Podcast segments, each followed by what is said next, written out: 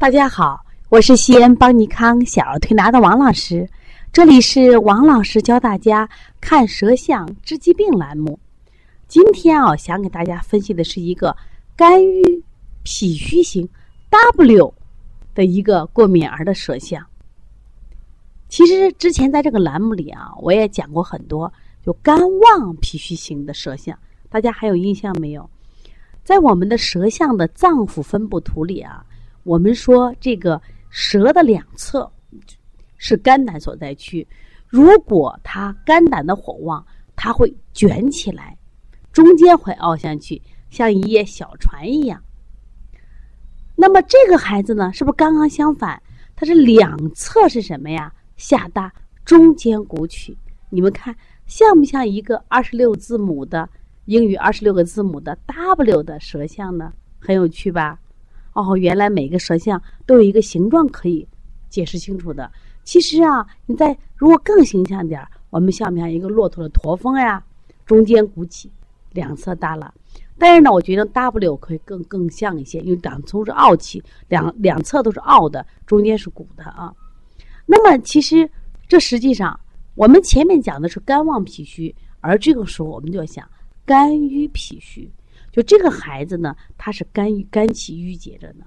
那么不仅从这个形状上，我们看到他是肝气郁结，我们一起来看看舌色。我们说一个好的舌象啊，它是粉红舌、薄白苔。这个孩子苔基本是薄白苔。你看一个六岁的小姑娘，她的舌颜色说偏紫偏淡，所以这个孩子紫色代表着郁，所以这个孩子干什么呀？他的体内一定要淤结，那么中间高高的鼓起，这是一个脾虚腹胀的一个现象啊。妈妈讲啊，这个孩子呢，就是这是我微信的一个好友啊，一个北京的妈妈发过来的，说这个孩子脾功能特别的弱，他每天都给补脾补脾补脾。妈妈从两岁啊，孩子两岁就接受小儿推拿，说我现在推到现在呢没有效果呢。那我们现在来分析一下为什么没有效果。他说呀，我们这个孩子从一岁多呀，在儿童医院检查为过敏性鼻炎，对各类的蛋白都过敏，而且这个孩子本身啊体质特别虚寒，也不能吃凉性的蔬菜和水果。他的这个过敏的症状主要是鼻塞，尤其夜里都影响呼吸，也有这个腺样体的肥大的症状，而且还会有这个鼻后滴漏引起的这种鼻咽炎。妈妈说，后来发现这个孩子因为有过敏啊和虚寒东西不能吃，以后控制以后会好很多。但是呢，说这个孩子呢脾虚的厉害，消化能力特别差。说吃完饭过一个小时以后，他就开始嗓子里头就出现什么生痰、清嗓子。这妈妈呢经常给孩子牛逆八卦，他说我牛了逆八卦以后，发现呢他中气就泄了。都是不是这样子？今天妈妈发微信啊，主要问的问题是这样子。然后呢，他给孩子做了很多的检查，基本都很正常。但是呢，相对孩子体质还是比较弱的。我们现在看这个孩子的脸色，大家看一下，其实整个脸色呢，他也是发就无光，没有光泽，而且口周这个地方呢，其实还是比较暗淡。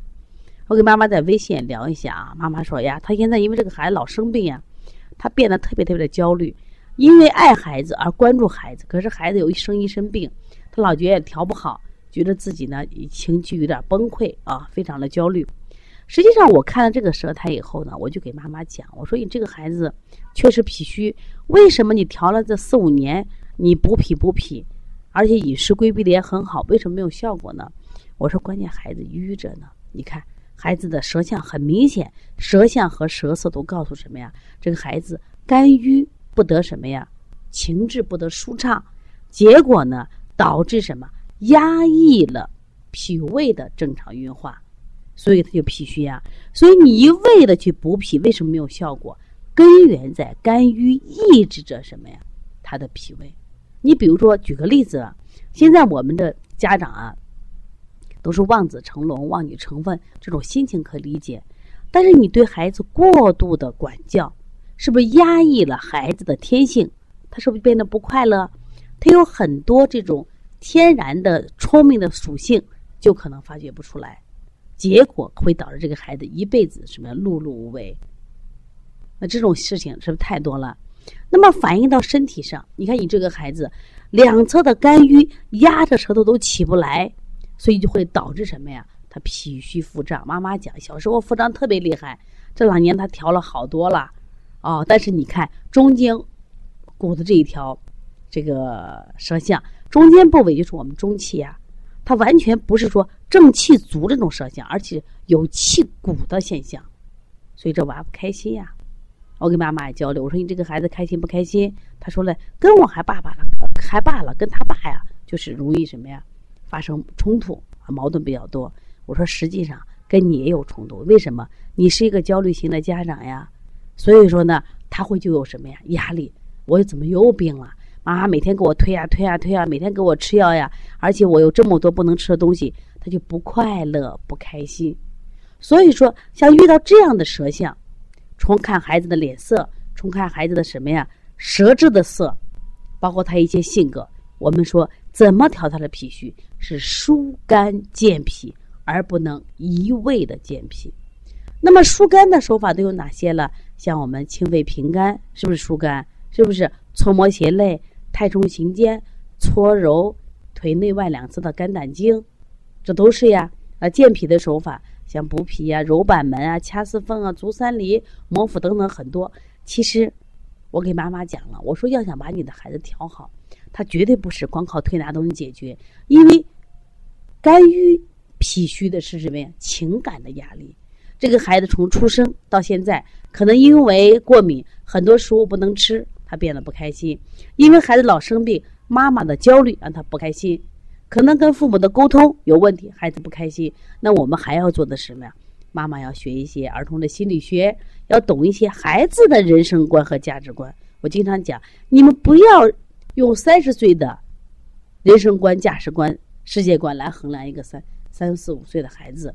就今天我跟泽泽的爸爸来说，这个爸爸呢情商很高，嘴巴一甜，一到我们的店里呢，这个是姐，那个是妹，他总希望自己的儿子能像他一样。落落大方，可是他的儿子就是不给他争面子。每一次去跟王老师再见，我就不再见；说个阿姨好，我就不说阿姨好。而这他妈妈就很着急，甚至了给两巴掌。有一次气的，这直接颠着扔到门外去了。什么意思？因为你希望的孩子应该是阳光向上、落落大方，但是呢，他只有三岁的孩子，那么他认为可能对方并不是一个值得信任的人、安全的人。他并不认为这个人值得我去信任他，所以他不去叫他也是很正常的。可是我们觉得可没面子呀，那我们就会呢严加管教。那这种管教实际上就是压抑，它就会导致他肝郁。那么长期肝郁就会出现什么呀？脾虚的症状。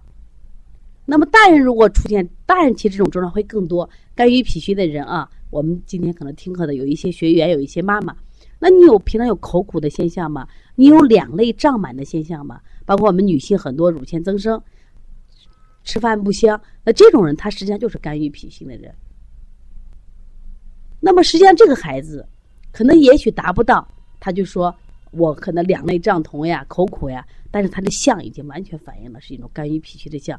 所以说一定要多管齐下，才能调好孩子的病。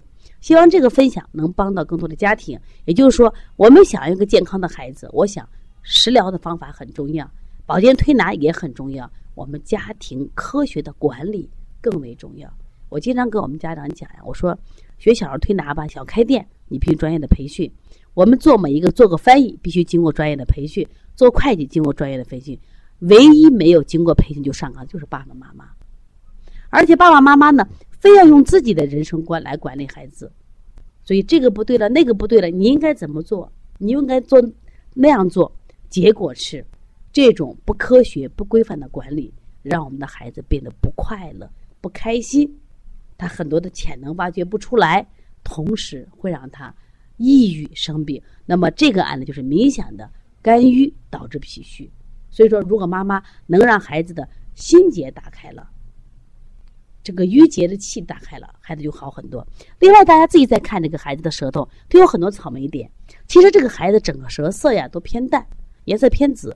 但是也掩盖不住，它有很多的小草莓是什么意思？肝郁化火，只是这个火被压到那儿起不来，但是也会引起他生病呀，是不是？所以希望家长通过不断的提高通过不断的学习来提高自己辩证的能力。我们想，其实通过人体来辩证是最好的学习。如果你喜欢舌象啊，想学习，可以王老师联系幺八零九二五四八八二九。希望大家通过不断学习，提高自己的中医水平。另外呢，三月二十六号还有十天的时间，是邦尼康举行第二届技术论坛的时间到了。这次论坛我们将举行三大咳嗽的这个辩证调理方法，一个是这个过敏性咳嗽、肺炎咳嗽、支原体肺炎咳嗽。那么这三类咳嗽呢，在调理中都是比较麻烦的，而且缠绵不愈的，也是家长着急的。希望大家可以来学习。同时，在这个会上，我们还要将推出邦尼康普拉提儿童呼吸训练法，非常好啊！通过多方面的调理，我们的孩子身体会更健康。